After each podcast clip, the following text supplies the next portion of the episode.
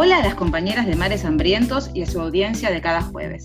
Bienvenidas y bienvenidos a un nuevo paseo urbano. Hoy nos vamos de caminata virtual con Margarita Martínez, doctora en Ciencias Sociales, docente e investigadora de la Facultad de Ciencias Sociales de la Universidad de Buenos Aires, que se especializó en ciudades, subjetividad y nuevas tecnologías para conversar con ella sobre los futuros imaginados para la ciudad de Buenos Aires en un hipotético mundo pospandémico. ¿Llegará ese día? Mi nombre es Silvia Hernández, me pongo el barbijo y arranca el paseo. Mediante el signo de la catástrofe y la excepción, la pandemia de coronavirus, que ya lleva seis meses entre nosotros, puso en evidencia la crisis de la vida urbana tal como la conocíamos. Dejó a la vista los problemas de una ciudad ordenada únicamente por criterios mercantiles, de una ciudad sin preocupación por cuestiones ambientales, como si el medio ambiente fuera cosa del campo y de las montañas, hizo patente lo absurdo de la voluntad permanente de velocidad, dejó en ridículo a la centralidad hipertrofiada, maximizó la visibilidad de algunas tendencias de la vida pública en la ciudad que ya estaban dando vueltas, individualismo, miedo a los otros, odio, sensación de permanente amenaza. Fortaleció un deseo de exacerbación de la gestión y del control, aún más de la denuncia entre vecinos, aunque al mismo tiempo también estallaron los deseos de liquidar toda regulación y toda presencia de lo social en nuestras vidas a través de movimientos conocidos como los anticuarentena. La naturaleza volvió a aparecer como una fantasía potente, oponiéndose a la técnica que regula nuestras vidas.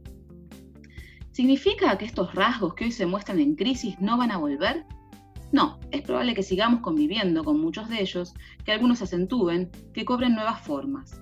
Pero el stop en el tiempo de este medio año pandémico abrió un espacio para pensar, para imaginar ciudades, algunas deseables, otras horrendas, muchas que ya estaban dando vueltas, pero que se exacerbaron. Y en ese espacio surgieron fantasías, imaginaciones, que captan nuestros deseos, nuestros miedos, nuestras incertidumbres acerca del mundo por venir. De esas imaginaciones vamos a hablar hoy con Margarita. Marga, ¿qué ciudades ves que se están imaginando en este momento? Bueno, ¿qué tal? Buenas tardes o buenas noches. Em, yo lo que pensaba, escuchándote primero que nada, era el asunto de, las ansias, ¿no? Por el control social que hubo en un inicio de la pandemia, de la mano de ese terror que tenía que ver con eh, la circulación de cuerpos, que era algo que se había experimentado con miedo en otros momentos histórico-políticos por razones totalmente diferentes. Ahora había un enemigo invisible y un enemigo ante el cual no nos habíamos eh, enfrentado. Eso rápidamente llevó la mirada social, general, política, estatal, algunos ejemplos de ciudades que ya venían previamente informatizadas, controladas algorítmicamente, como las ciudades asiáticas, para ver qué era lo que estaba ocurriendo ahí en relación con este nuevo enemigo invisible. Eh, China fue el caso paradigmático porque China desde hace varios años, ya viene implementando un sistema denominado de crédito social, según el cual los ciudadanos tienen una suerte de, cantidad de puntos inicial con la cual parten y eh, esa cantidad de puntos se va regulando, va bajando o va subiendo también en función de la conducta público-social. Esto significa que ante una mala conducta en el espacio público, por ejemplo, ese puntaje bajaba y ante algunas buenas conductas, ese puntaje subía. Esos individuos adiestrados en ese sistema de castigos y recompensas, de pronto eh, se vieron, eh, a ver, exigidos, además, a combinarlo con un control de tipo GPS que rastreaba la movilidad de los cuerpos enfermos sanos o de todos los cuerpos en contacto con individuos enfermos o sanos. El resultado de eso fue una suerte de retícula inédita del espacio urbano, eh, en la cual obligatoriamente todos los ciudadanos estaban inmersos, porque esto se controlaba mediante una aplicación instalada obligatoriamente en el teléfono celular, que además, digamos, si el individuo no lo podía comprar, el Estado se lo daba, o sea que no había excusas del tipo no tengo la tecnología. Eh, y esto sirvió mucho para regular biopolíticamente esas poblaciones y controlarlas. En un primer momento, eso pudo bajar rápidamente los eh, índices de contagio, sobre todo, no los índices de letalidad. Eh, por lo tanto, hubo muchos estados occidentales que miraron este modelo porque les parecía seductor para frenar el caos que se podría derivar justamente de un contagio masivo. Pero ¿qué ocurrió ahí? Occidente no tiene esta tradición depuesta del bien común por sobre el bien individual, porque esto es lo que Oriente eh, eh, usa, digamos, como argumento, ¿no? que son sociedades habituadas a sacrificar una libertad individual siempre en función de un bienestar colectivo. Occidente tiene otro trabajo sobre las libertades, sobre los derechos, sobre la, figura del Estado.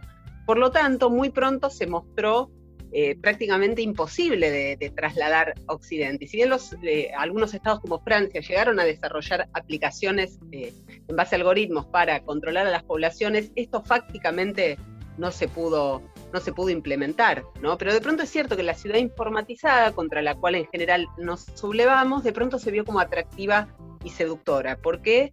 Por el miedo, ¿no? Lo cual nos hace pensar siempre que, el miedo es realmente una, una forma muy singular, digamos, de cambiar conductas colectivas que uno creería muy instaladas, como por ejemplo la defensa de eh, ciertas libertades o derechos. Eh, en, este caso el, enemigo era biológico, pero a lo que voy es que esa opinión pública de pronto también se veía seducida por la idea de una protección. Así supusiera que esta protección era técnica, algorítmica y suponía un enorme control o vigilancia, ¿no, Silvia? Sí, al mismo tiempo, a partir de lo que decís, pienso, y una cierta decepción, ¿no? A la hora de decir, bueno, eh, finalmente esas sociedades tuvieron sus rebrotes, una cierta decepción con las técnicas, con las tecnologías, en el sentido de que las únicas tecnologías que parecen ser relativamente eficaces hoy en día son las más viejas, ¿no? Las más viejas para la, protección ante la ante un riesgo biológico, sea el barbijo, sea el aislamiento social. Digo, finalmente volvemos a las mismas técnicas y son esas técnicas milenarias en las que nos volvemos a apoyar y de alguna manera, bueno, ese, por un lado ese lamento, ¿no? En relación con la, utopía de, los algoritmos, de, los grandes sistemas de datos ante una realidad que se le escapa este, por entre los dedos. Y recuerdo también al principio, cuando esto que vos traes, em, al principio de la pandemia, cierto lamento también que había subyacente en, nuestros ámbitos más latinos, de decir, ah, nosotros no somos como las sociedades orientales, eh, nunca vamos a aceptar este tipo de sistemas que parecen ser tan eficaces para el control de una, de una pandemia como esta que estamos por empezar a atravesar, eh, como una suerte de lamento respecto de nuestra propia idiosincrasia eh, en relación con la aceptación de la posibilidad de un control un control total, casi totalitario, digamos, ¿no? Como un deseo de que ese totalitarismo de, las, de los algoritmos se pudiera imponer. Y lo que traías como comentario también me hace pensar, eh, el otro día leía eh, que en, Nueva York el alcalde Cuomo, que es uno de los que ya hablé en una, en una columna previa, que era alguien que eh, en pos de decir que iba a desinfectar todas las noches el metro neoyorquino, ordenó desalojar a las personas que dormían este, en, los, túneles del metro este, de Nueva York en plena pandemia. Eh, ya hablamos de él hace unos días, pero em, en el último tiempo se asoció con eh, un ex CEO de Google, Eric Schmidt, eh, para reconstruir, digamos, como para formar una mesa de reconstrucción del Estado de Nueva York post-pandémico. O sea, que no solamente aparece como la, la cuestión totalitaria desde el lado de la posibilidad de los de los gobiernos, sino también cómo aparece una mayor penetración en algunos casos a través de, las tecnologías algorítmicas de eh, bueno, los grandes gigantes del capitalismo contemporáneo, ¿no? Y por supuesto no faltaron las voces críticas, digamos, pero, pero de alguna manera se invitaba a este ex CEO de Google a hacerse cargo de todo lo que iba a ser sistemas de, telesalud, de aprendizaje a distancia, este, y, lo que es interesante, digo, en relación con cómo se vinculan eh, estas fantasías de los algoritmos gobernando las ciudades eh, con las formas de gobierno de las sociedades es que aparece como algo de vida o muerte, o se virtualiza o entramos en una crisis, este, una crisis sanitaria de la que no vamos a poder salir. Eh, aparece como un aspecto dilemático, ¿no? De decir, bueno, o virtualizamos o nuestra ciudad entra en crisis.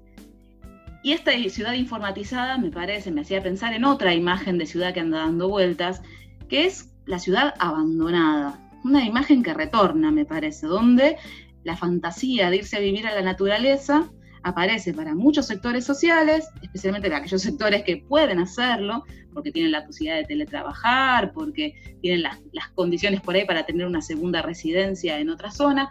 Em, aparece la, idea de dejar la ciudad atrás y de integrarse con la naturaleza, buscar otros espacios donde desarrollar sus familias, donde tener un tipo de vida con otro ritmo, digamos, como si la pandemia hubiera puesto de alguna manera en crisis en los tiempos y los espacios de la vida en la ciudad. Em, cuando uno, no sé, ve en las redes, se ve mucho, se ve mucho también en, algunas, en algunas eh, notas periodísticas, digamos, esta fantasía que al mismo tiempo supone llevarse la ciudad a cuesta, porque es huir de la ciudad, pero al mismo tiempo para poder hacer todo lo que hago en la ciudad en otro lugar teletrabajar, eh, continuar con algunas cosas que ya, ya estaba realizando cuando vivía en la, en la ciudad. Y ahí veo un contraste, porque, por ejemplo, en Perú eh, hay un caso, hay una tendencia de mm, grupos campesinos que se habían mudado a las ciudades en busca de mejores condiciones de vida, que están forzados a volver al campo porque no pueden sostener sus condiciones de vida en la ciudad, digamos. Entonces hay como una ruralidad deseada, imaginada, idealizada, y por otro lado ruralidades eh, forzadas. Por ejemplo, en Perú ya se habla de este, 167 mil peruanos que han solicitado ayuda para salir de las ciudades y regresar con sus familias en localidades más pequeñas del, país eh, por no poder sostener en este contexto de pandemia eh, el costo que significa vivir en la ciudad. ¿Vos eso, Marga, lo habías, visto en algún lado, la cuestión de la naturaleza, de la fantasía de la naturaleza? Sí, y antes, eh, una, algo que, vos decís que me parece fundamental, eh, bueno, varias cosas, pero una en particular, esta vuelta a la ruralidad o a una vida a menor escala que la de la megalópolis, supone llevarse a cuestas la mochila de la técnica, por decirlo de alguna manera. O sea, en este imaginario, estamos hablando de cómo se imagina eso, ¿verdad? En ese imaginario siempre uno está haciendo teletrabajo, o sea, no es que uno realmente cambie su vida a una forma de vida rural eh, ni a una forma de vida campesina, sino que sigue conectado y sigue participando y entrando y saliendo de espacios urbanos, en última instancia también, a larga distancia. Ahora, para grandes sectores ocurrió una paradoja, que es la que eh, obliga un poco a, esto, a, enfrentarse a estas fantasías de ruralidad también. Lo que ocurrió es que mucha gente se vio privada de la posibilidad de trabajar en los viejos formatos en los cuales trabajaba, que es en el espacio público, por ejemplo, pequeños comerciantes, gente que hacía changas, bueno, una serie de cosas que conocemos. Entonces, esa gente, para no morir por el COVID se vio obligada a perecer por no tener sustento, o sea, estar encerrado sin sustento, lo cual también eh, es una forma de riesgo y una forma, en última instancia, de cercanía con la muerte, solo que de otra manera y, con otros parámetros. Pero, ¿qué ocurrió ahí? Todas esas poblaciones, sea las que podían teletrabajar o sea las que no podían y empezaban a ver una merma enorme en sus ingresos y, bueno, nada, y una caída en el nivel de pobreza, eh, una caída muy concreta, digamos, todos ellos eh, conectados seguían siendo productivos en términos de datos. Y no estoy hablando del teletrabajo, ahora estoy hablando del consumo pasivo eh, cuando se contemplan videos, cuando uno se conecta a redes sociales. O sea, además del teletrabajo, hay toda una forma de circulación del capital, eh, esto es la minería de datos, digamos, según la cual somos productivos cuando estamos en nuestro tiempo de supuesto ocio, un ocio forzado en este caso porque no se podía salir a trabajar. Todo eso también llevó una sensación de, de eh, en muchos casos, digamos, y acá es donde se activan estas fantasías de una vuelta a lo natural, pero como decíamos, una vuelta a lo natural no tan natural. También hay que pensar que para el ser humano la técnica es de alguna manera su medio ambiente. Desde que hay vestigios de habitar humano, hay herramientas, hay con lo que era la técnica de aquel entonces, hay elementos técnicos.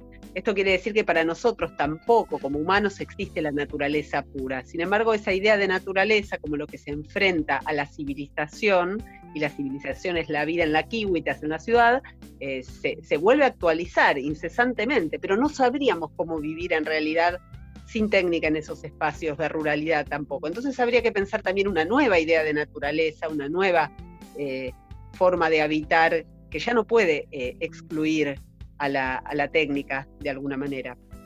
Eh, no, me quiero extender mucho con esto, pero cuando imaginamos un lugar natural no tecnificado o, no contaminado, entre comillas, con la vida humana, nos, imaginamos el parque natural, la reserva, y bueno, y eso es una construcción técnica. No habría ese espacio natural de no haber una cerca, un guardabosque, un cartel que diga prohibido acampar, prohibido hacer una fogata, prohibido fumar. Es decir, es una construcción de lo natural que nosotros tomamos por lo natural.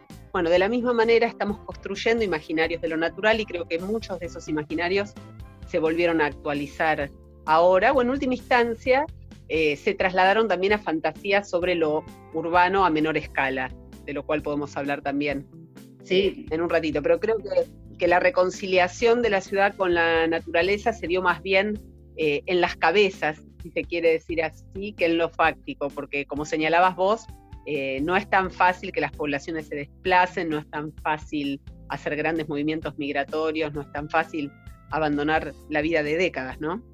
No, y al mismo tiempo pienso cómo, se, cómo por ahí pensamos en la ciudad abandonada como un éxodo desde la ciudad hacia el campo, pero al mismo tiempo hacia el campo o hacia la naturaleza, para decirlo de otra manera, pero también aparecen fantasías en relación con una ciudad ruralizada, podríamos decir al revés, con la idea de que la naturaleza va a penetrar en la ciudad. Me acuerdo cuando empezó la pandemia y se hablaba de la vuelta de los delfines a los canales de Venecia, por ejemplo, o se hablaba de, bueno, la reducción del agujero de la capa de ozono por el parate general, especialmente de la vida urbana, ¿no? Como la idea de que puede la naturaleza de alguna manera volver a, invadir o invadirnos o dejarnos invadir por, eh, por algo de lo natural eh, a partir de bueno, la comprobación de que la detención de la actividad económica este, podía de alguna manera revertir el daño que venimos haciendo hace siglos eh, al, planeta, ¿no? Em, me, parecía interesante eso y por otro lado otra manera en la que me parece que aparece la idea de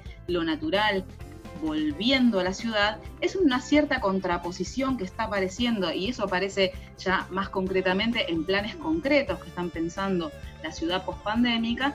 Eh, de una especie de contraposición entre la comunidad y la sociedad, como si la pandemia nos hubiera enseñado que algo de la masividad, del anonimato, de la vida urbana tal y como la conocíamos hasta ahora, es factor de riesgo eventualmente, el otro desconocido, el otro potencialmente amenaza.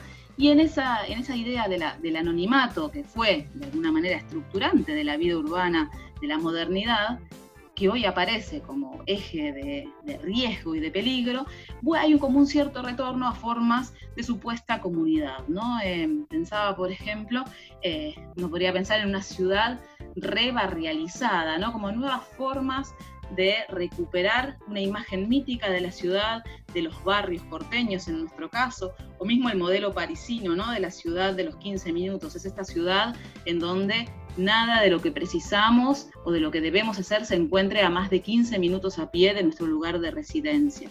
Em, esa idea de volver a los barrios, em, que aparece también el barrio como un lugar casi edénico, ¿no? Donde conozco al, comisario, al, policía de la esquina, donde volvemos a ocupar las calles, donde, imaginando por supuesto un, momento eh, post eh, pandemia, pero digamos la idea de la proximidad, la idea de la cercanía, como una, una fantasía este, de una sociedad más eh, a escala humana. Y eso se escucha mucho, no, solamente digo en las fantasías que circulan en redes sociales, en comentarios, sino también en planes concretos de, ver cómo se va a reorganizar la vida en la ciudad una vez que este, este momento de, emergencia haya, haya pasado. ¿no? La idea de volver a que todo quede cerca y que de alguna manera es una idea que digo que retoma algunas críticas muy fuertes que se le hicieron a la idea de planificación urbana que predominó en la primera mitad del siglo XX. La idea de la planificación centralizada por el Estado, la idea de un Estado que ordena la ciudad desde arriba, y ya desde la década del 50 y del 60 esas formas de la planificación general de la ciudad fueron, digamos, empezaron a aparecer voces, voces críticas y que después esas voces críticas que por ahí de alguna manera llamaban a recuperar algo de las prácticas concretas de la ciudad, de la vida preexistente en la ciudad, también fueron, digamos, retomadas por quienes eh, argumentaron en favor de una desarticulación de la intervención estatal en la, en la vida de las ciudades, eh, que llamaban, digamos, y eso se consolidó fuertemente, digo, en los 80 y en los 90 con esta idea del planeamiento estratégico, del diseño de la ciudad por fragmentos. Eh, de lo, de lo, que más recientemente, no sé si habrán escuchado hablar alguna vez, pero de la idea de acupuntura urbana, es decir, de pequeñas intervenciones de poca escala, y que hoy convergen en esta idea de recuperar algo de la barrialidad. Pero es una barrialidad imaginada, es una barrialidad idílica, porque al mismo tiempo, durante la pandemia, hemos tenido otras formas de la barrialidad no tan idílicas, como por ejemplo la denuncia al vecino que no cumple, digo, cuando empezó, cuando no cumple con las normas del aislamiento, eh, cuando empezó la, pandemia, aparecía mucho esta idea de, eh, bueno, hasta había una línea telefónica, ¿no? Para la denuncia de quienes no cumplían las normas este, del aislamiento. Eh, no sé vos, Marga, si, si habías notado también algo de esto.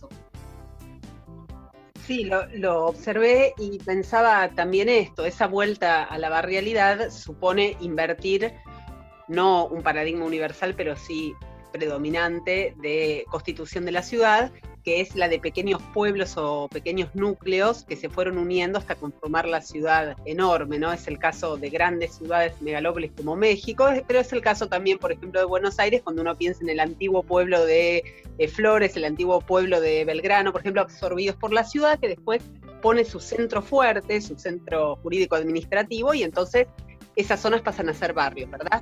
Y entonces de golpe se vuelve al barrio y eh, todo parece retornar, o parece que fuese posible un retorno a ese modelo de la pequeña aldea dentro de una unidad mayor. Pero igualmente creo que hay algo que hackea enormemente esto, incluso en el nivel de las fantasías, y es otro plano, que no es el, plano eh, urbano catastral, sino el plano de los afectos. Porque ¿qué ocurre cuando mi, eh, no sé, mi amigo o amiga más cercana vive, eh, no sé, en Villaluro y yo vivo en Barracas? ¿Qué ocurre cuando mi novio barra novia eh, vive en la otra punta del catastro. Entonces, em, también somos conscientes de que en, el otro mapa, que es el mapa de los afectos, esta vuelta a la barrialidad no podría satisfacernos en todos los planos.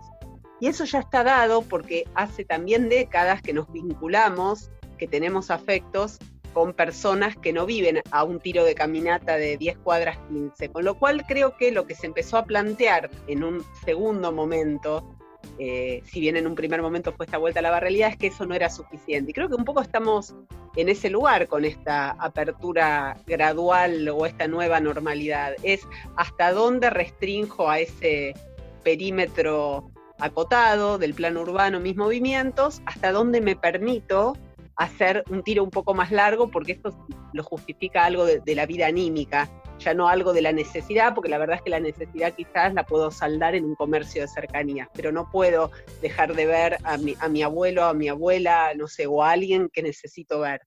Eh, creo que, la cuestión de los afectos se está haciendo presente de un modo eh, fuerte y creo también que dado que la política es también la administración de los ánimos colectivos y no solamente la administración de los recursos, es algo que estas instancias eh, planificadoras de la nueva normalidad deberían tener tener en cuenta también, ¿no? Que a veces una salida o un permiso no solamente tiene que ser por un turno médico o para asistir a alguien mayor de edad, o que sino que, también debe haber un margen para eh, descomprimir anímicamente a las poblaciones. Sí, no sé si sí, sí, de, pensando, por ejemplo, en, bueno, en, cierta, a en cierta ciudad deprimida, por ahí para ponerle un nombre, ¿no? La ciudad de que pensamos que no vamos a recobrar más esos espacios o esos ámbitos eh, que solíamos frecuentar. Eh, y también una imagen de ciudad eufórica por ahí, ¿no? Una ciudad donde el día que nos imaginamos que esto va a terminar de un día para el otro y que ese día vamos a salir a las calles a hacer todo lo que estuvimos conteniendo a lo largo de estos, de estos meses, de alguna manera esos, esos afectos que justamente traman las formas concretas en las que va a ser viable o no diseñar nuevas formas de ciudad cuando, cuando reencontremos algún tipo de equilibrio este, a la salida de esto que estamos atravesando hoy. Exacto, y, y respecto de la cuestión de la depresión y la euforia, eh, recordaba justamente algo, Silvia, que, hemos hablado en alguna oportunidad, y era esta fantasía que, tenían muchos, muchas, respecto de que una vez finalizada eh, la cuarentena y, controlada la pandemia y cuando todo volviese a ser, entre comillas, como antes, iba a haber una especie de revolución en la vida, un gran plano de salidas, alegría y fiesta, eh, pero en una ciudad que de pronto se iba a ver eh, sumamente enrarecida para esa felicidad o alegría, porque iba a ser una ciudad de muchos comercios cerrados, de una vida eh, urbana quebrada. Así que también tenemos que, que, ver cómo ese estado de depresión que creemos que se va a revertir absolutamente el día que esto termine, no se va a condecir con un estado de euforia de la ciudad que va a sentir bastante más largamente el impacto eh, económico-social del golpe de la pandemia. Me refiero concretamente a los cierres de lugares, a, cuestiones que tienen que ver con que ya tampoco va a ser exactamente la misma ciudad que dejamos. Eh, y en todo caso, algo que hablábamos también es que, bueno, que esas fantasías y esa euforia sin duda después se van a chocar con algo que no solamente es esto que acabo de decir, sino que bueno, que finalmente vamos a volver a llevar una vida parecida a la que teníamos. Tampoco es que eh, vamos a hacer una vida de, de holgorio en holgorio porque es lo que ahora anhelaríamos como descompresión justamente, ¿no? Sí, bueno, nos quedan un montón de imágenes que con Margarita habíamos pensado para esta, para esta columna que seguramente quedarán para otra oportunidad. Me interesó algo que decías recién, una, cosa eh, que, el otro día noté, esta idea de la ciudad que dejamos. De alguna manera parece que nos hubiéramos ido de la ciudad. El otro día eh, hice una, nada, salí a hacer una compra y noté que los afiches que están en la calle, la mayoría, llegan hasta, eh, anuncian eventos hasta el 16 y 17 de marzo, como si em, el tiempo se hubiera detenido en la ciudad y nos hubiéramos ido. Y no hay afiches de nada que ocurra eh, en, estos, en estos meses que pasaron desde que, desde que estamos eh, aislados, salvo en términos de políticas públicas para la prevención de, y el cuidado, digamos, de la salud. Pero en términos de culturales, en términos de anuncios, los afiches muestran que de alguna manera nos fuimos de la ciudad hace seis meses y ahí, bueno, aparecen todas estas preguntas en relación con cuáles serán las, las formas en las que volveremos a la ciudad. Eh, bueno, le agradezco mucho a Margarita haber conversado, haber salido de paseo pandémico este, para, esta, para esta ocasión. Em, y bueno, que nos quedamos pensando, ¿no? ¿Cuántas de estas imaginaciones son la proyección de nuestras inquietudes presentes? ¿Cuánto de ellas hay de potencialidad crítica y revisora de las formas de vida en la ciudad tal y como las conocíamos? ¿Y cuántos de ellas tienden a un refuerzo de algunas tendencias como el individualismo, como el temor a los demás? Eh, ¿Cuántas de ellas abren la posibilidad de pensar otras formas de vida en común? ¿Cuáles finalmente terminar, ¿Por cuáles terminaremos optando? ¿Qué desearemos? ¿Volver a la vida que teníamos o desearemos transformar nuestras vidas? ¿Tendremos una ciudad más mercantilizada, más segregada? ¿Tendremos una ciudad donde los grupos se autoaíslen en burbujas o donde quieran reencontrarse? No lo podemos saber, tal vez sea el momento de empezar a pensar eh, en qué medida podemos construir esas ciudades eh, en las que queremos habitar cuando podamos retornar a ella de manera plena. Muchas gracias por habernos escuchado y nos reencontramos en un paseo urbano próximamente. Hasta pronto.